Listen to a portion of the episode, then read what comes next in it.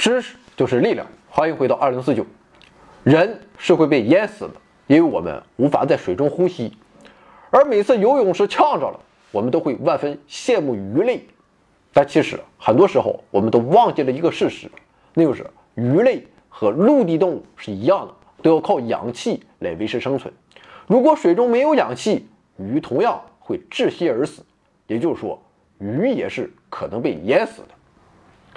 对鱼类来说，呼吸并不像看上去的那么轻松，因为氧气在水中的溶解度相当小，在二十摄氏度一个标准大气压条件下，一升水只能溶解约九毫克氧气，这大概只有一升空气中氧气含量的三十五分之一。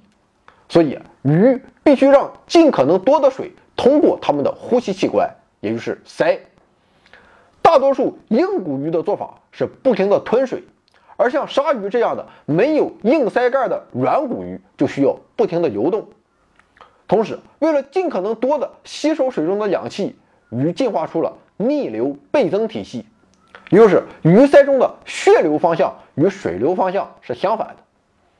所谓的逆流倍增，这是一个物理概念，指两个并列的管道里流动着方向相反的流体，如果彼此存在温度或浓度差。且管道具有通透性和导热性，那么这就构成了一个高效的交换体系。北方很多家庭安装的暖气换热器就是应用了这一体系的典范。利用逆流倍增，鱼类普遍可以吸收水中百分之八十五的氧。水中溶解的氧不但量少，而且对温度和压力变化十分敏感。温度升高时，水中溶解氧气的能力便会迅速下降。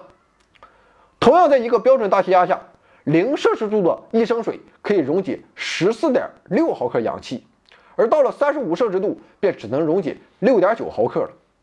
所以在闷热的夏季，我们常可以看到窒息的鱼把头浮出水面，努力从空气中多摄取一些氧气。如此看来，在如今全球变暖的大背景下，鱼类的日子也不好过。研究表明，世界海域已经形成了多个大面积的开放海域低氧区，这些地方正逐渐成为能淹死鱼的地方。完了啊，水完了，等今天的长篇节目吧，拜拜。